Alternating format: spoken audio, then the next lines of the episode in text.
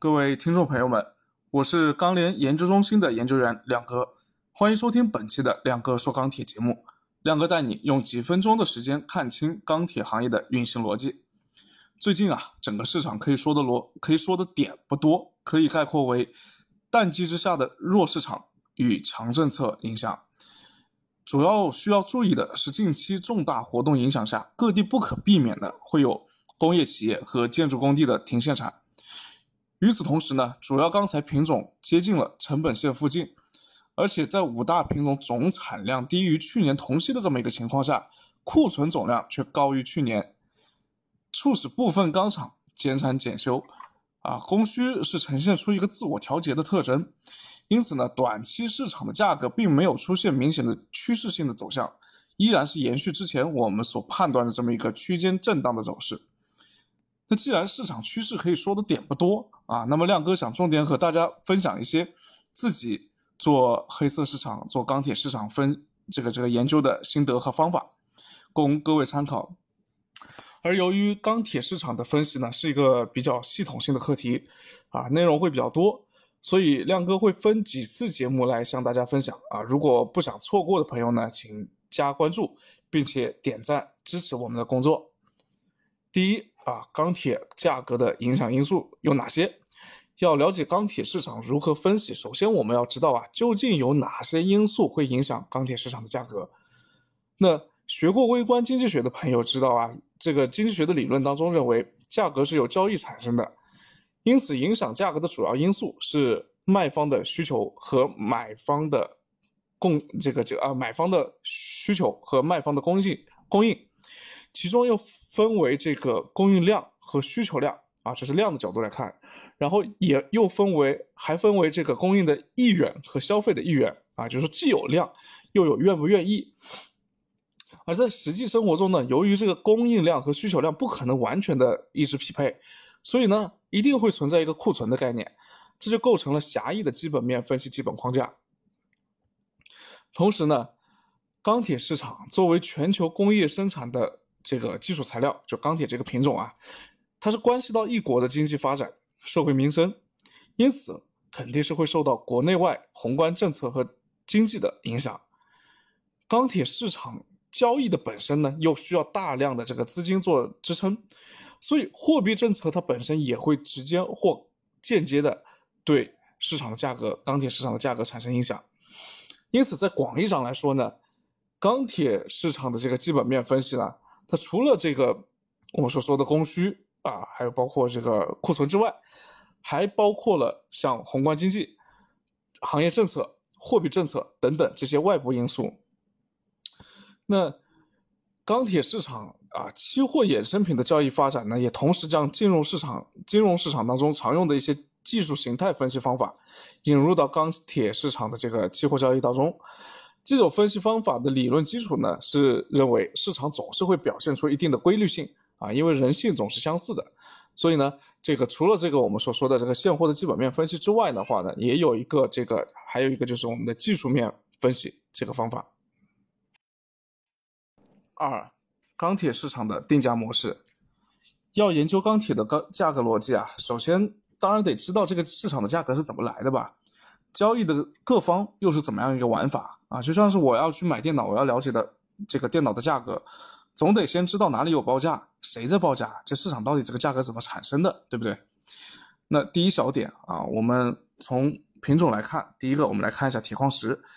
那钢铁的各品种的现货价格的产生呢，实际上都有不同的玩法。注意呢，这里说的是现货市场，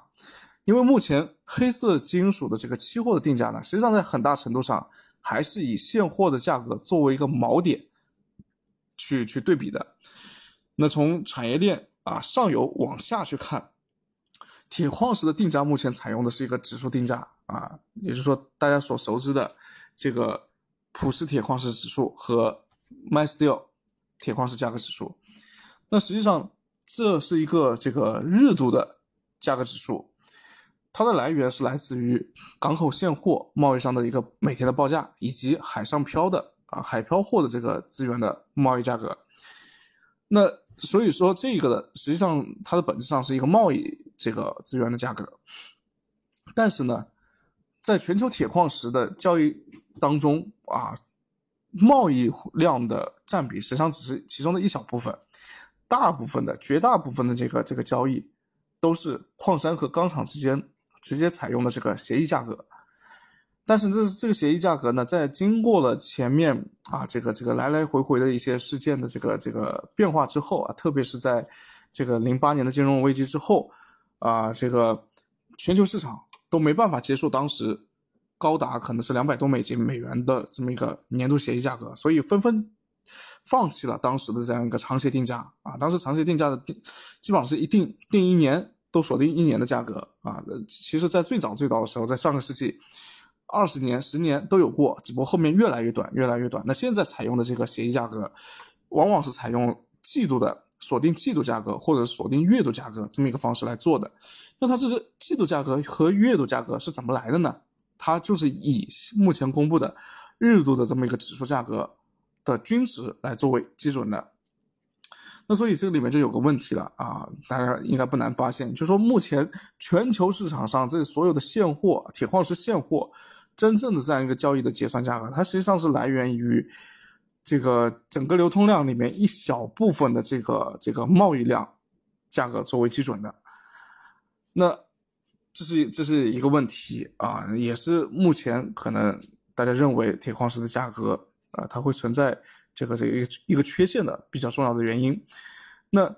另外一点，大家需要了解的是，就是铁矿石目前还是黑色系中唯一一个在国际市场上进行交易的品种。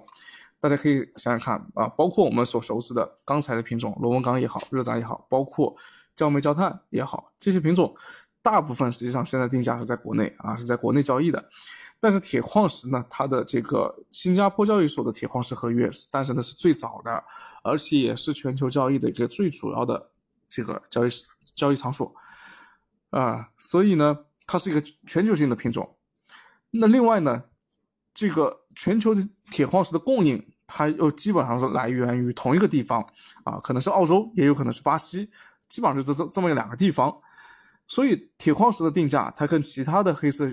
品种的定价有着天然的不同，就是它是一个全球性定价的品种，跟铜或者铝这种有色品种是有点类似的，在这个程程度上，在这个层面上面。加上呢，还有就是铁矿石有个最大的这个问题，就在于它的供给是高度的集中的，因此呢，往往这个你就比如说这个铁矿石的供应，基本上主流矿山就四家四大家，但是呢，下游的不管中国也好，还是其他的这个国家也好，行所有的这些钢厂加起来需要采购的钢厂有上百家、几百家之多，那所以这就决定了铁矿石价格往往是易涨难跌的。啊，这是一个基本逻辑。第二呢，我们来说说焦煤和焦炭。焦煤和焦炭这个两个品种名字很像，但两者其实也就是这个原料和下游产品的关系。焦化企业负责把焦煤炼化成这个焦炭，但是呢，和铁矿石不同的是，就我国本身就是一个富煤的国家啊，你少气少油，但是富煤，那么。焦煤和焦炭的国内的自给率相对于其他的资源品种来说就更高一些啊，而国内的厂家，这个也是这个这个这个在交易方面的这这个定价呢，实际上也是两套标准啊两套方式。呃，国内厂家之间交易的话呢，是基本上是基于双方协商的这么一个价格模式，而进口的资源呢，采购采用的呢是一个港口现货报价的模式，两种模式都都在都并存着。呃，但是很有意思的一点呢，就是。焦化企业，它的上游是面对着一家一家，就是那些都不差钱的国有的矿企、矿山；下游呢，又往往是这些体量比他们要大得多的钢铁生产企业。所以，多数时间里面呢，焦炭的定价它是比较被动的啊。我们经常听到说，这个焦炭企业提涨，或者钢企去提价啊。但是在以前的这个时间段里面呢，钢厂去提降的可能性会更大一点啊。也就是说，这个。这个提涨，所谓的提涨和提降呢，就是某一方啊提出要求去涨一点或者跌一点，大家商量一下。那这个由于钢厂相对来说更主占主动一些啊，这个呃，往往我们会更多的在以前的这个这个市场当中会看到啊，就是钢企会要求去去这个，比如说这个钢铁价格下降了，或者说他认为焦炭生产企业你的利润比我还多了，那可不行啊！我吃肉的时候你喝点汤可以，那个你吃肉的时候我必须要吃更多的肉才行。所以呢，这个这么一个情况啊，这个也是到了焦炭在去年开始去产能、供需出现了变化之后，才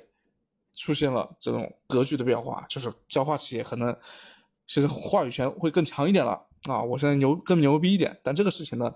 这个在后面。慢慢的，我这个产能的这个这个置换啊完成之后，那这个事情我估计还会再回到以前的这个正常态。那第三个呢，就是钢坯啊，钢坯应该说是大家都十分关注的一个品种，因为呢，不少朋友认为啊，这个不如不管你是长材还是板材，最初你不都是要经过钢坯这个环节吗？你都是出钢铁水出来以后，中模术也好，连珠连闸以后，你都是要做成一个这个这个帮。这个钢坯、方坯或者板坯，啊，再到下面的这个杂质环节，砸成我们想要的形状。那作为关联初级的铁矿石这个原材料和我们最终下面的成品材的这么一个中间品种，它的受到市场的关注，不应该是理所当然的吗？理论上来说，这个确实是没有毛病啊。但是呢，大宗商品的任何品种。如果说我们脱离了流通量去谈价格，实际上这就是耍流氓。要知道啊，经过了二零一三年到二零一五年整个钢铁行业的全行业亏损，以及后面的淘汰落后产能，以及后面打击地条钢关闭了一点四亿吨的中频路产能之后，这个时候整个行业实际上已经出现了很大的变化。也就是说，只有你这个整体的资金，要么流通，你的你的资金这个情况很好，或者你的整个。这个工序占有的环节更多啊，比如说我占有更我我我的又有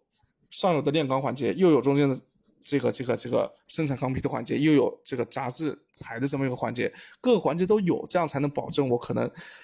东方不亮西方亮啊。有可能是我我某一端可能是长期亏钱的，比如说我杂材环环节长期亏钱，但是我可以通过我的炼钢环节啊去弥补我这部分的这个损失。那所以我们会发现，最近这么五到十年的时间里面，钢坯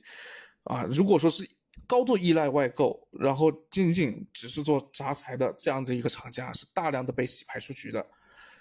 你像唐山这边的话，现在也只剩下像这个热轧带钢和型钢啊这两个品种，它必须要基本上就是这个吊坯杂材为主的啊，而且这种方式也相对来说是比较经济经济性的，具有经济性的。外加一部分一小部分螺纹钢的吊坯杂材企业还存活着，那这一部分的企业实际上目前的竞争环境也是非常严苛的，因为它还面临着唐山本地区那些本身生产钢坯的厂家也要向下去延伸工序的这样的一个竞争。也就是说，我是我自己是这个吊坯杂材厂，我是相当于是做面包的，我是买面粉回来做面包的，但是呢。给卖给我面粉的这些面粉厂，他自己现在也要做面包了，那我后面还怎么玩？所以钢坯的，我认为后面的大趋势是它的流通量肯定是会越来越少的。现在基本上钢坯的生产和流通都集集中在唐山这个地方，还能形成规模啊。但是现在我们发现，最近几个月钢坯产量最大的这么一个唐山这个地方，不仅不能向外去输出钢坯。反而还要外购钢坯，一方有难八方支援啊！唐山这边不够了，然后还要从其他地方去购买其他厂家生产的钢坯来保生产。那么长，如果这个趋势是长久下去的话，那当地的吊坯杂材企业还会还能再继续生存下去吗？它是会往外迁，还是会往其他的行业去转？那么唐当地如果说我。生产钢坯的企业都不买往外去卖钢坯了，市场上已经很难再流通钢坯的话，那钢坯的它的一个流通价格势必是后面是会消亡的，它的指导意义会越来越弱，啊，这是个人的一个观点啊，我认为说后面是可能会是一个行业的一个趋势，从行业的趋势来看，钢坯的价格未来存在的可能性。那第四点呢，就是讲的是这个成品钢材，那这里重点是说说大家关注的螺纹钢和热轧这两个品种。那这两个品种的现货定价呢，都是流通市场的批发价为主，钢厂出厂价格为辅，这么一个双轨制。那这个大家有的朋友说，不是还有期货价格吗？啊，期货价格实际上也是以流通市场的批发价格作为参考基准的，所以大家会一直在看期现货的一个升升贴水的一个情况。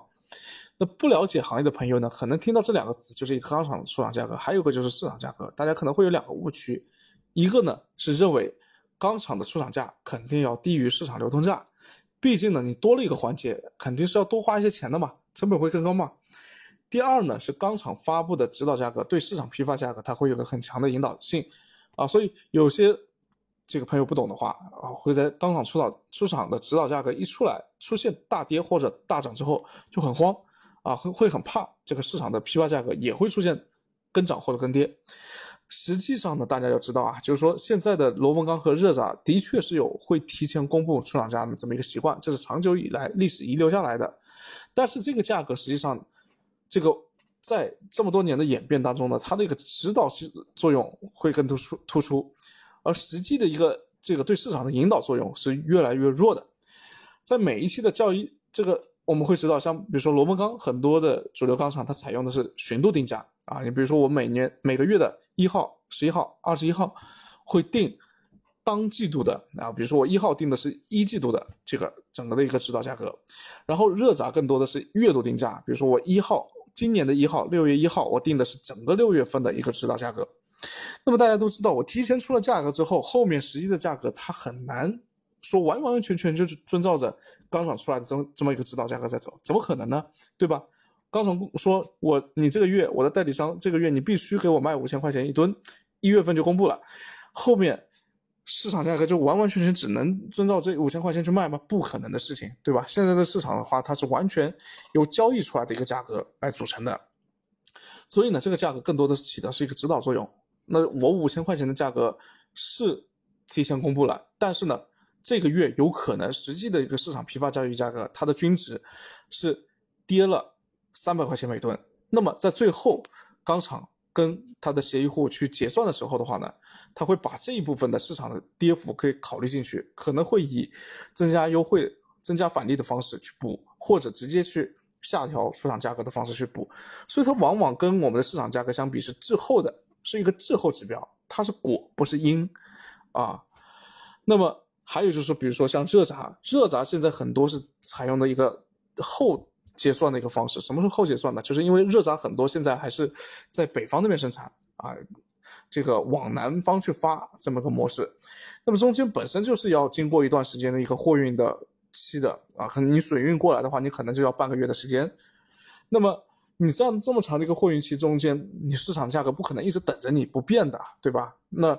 所以现在呃，这个买卖双方协商下来的话，形成一个稳定的一个套路，就是说我通过在货到港口之后，到你这个市场的港口之后，到码头之后一段时间啊，比如说以半个月或者一个月啊，甚至一点五一五个月为这个这个这个它的市场的价格均值来作为结算的基准，那所以它是就已经是完全基于市场批发价格定价的这么一种方式了。那么另外呢，就是协议户或者代理户啊，它。代理商啊，他本身在指导价格，就钢厂出厂指导价格的基础上，还额外的享有不同幅度的优惠，啊，这是跟他们的这个这个年度协议量有关系的。所以呢，出厂价格、出厂的指导价格，在大部分的时候，我们说它中间的水分是比较大的，它是高于市场批发价格的，而且它的调价又往往是滞后的，它不是一个市场的先导的一个参考指标，而是滞后的一个指标。所以，我们。我们一直在说啊，这个包括跟我们告诫我们的这些客户啊，就是你市场的批发钢厂的批发这个这个这个指导价格可以看，可以作为这个这个了解钢厂态度的这这么一个指标，但是呢，这个市场你实际的结算当中，市场的批发价格的参考意义会远高于出厂指导价。呃，由于时间关系呢，本期节目就先分享到这边啊，亮哥这个。过几天再和大家聊一聊钢铁各品种之间到底有什么关系，而我们做研判的时候到底要关注哪些指标？感兴趣的朋友请加关注，以便在第一时间收听我们的节目。谢谢。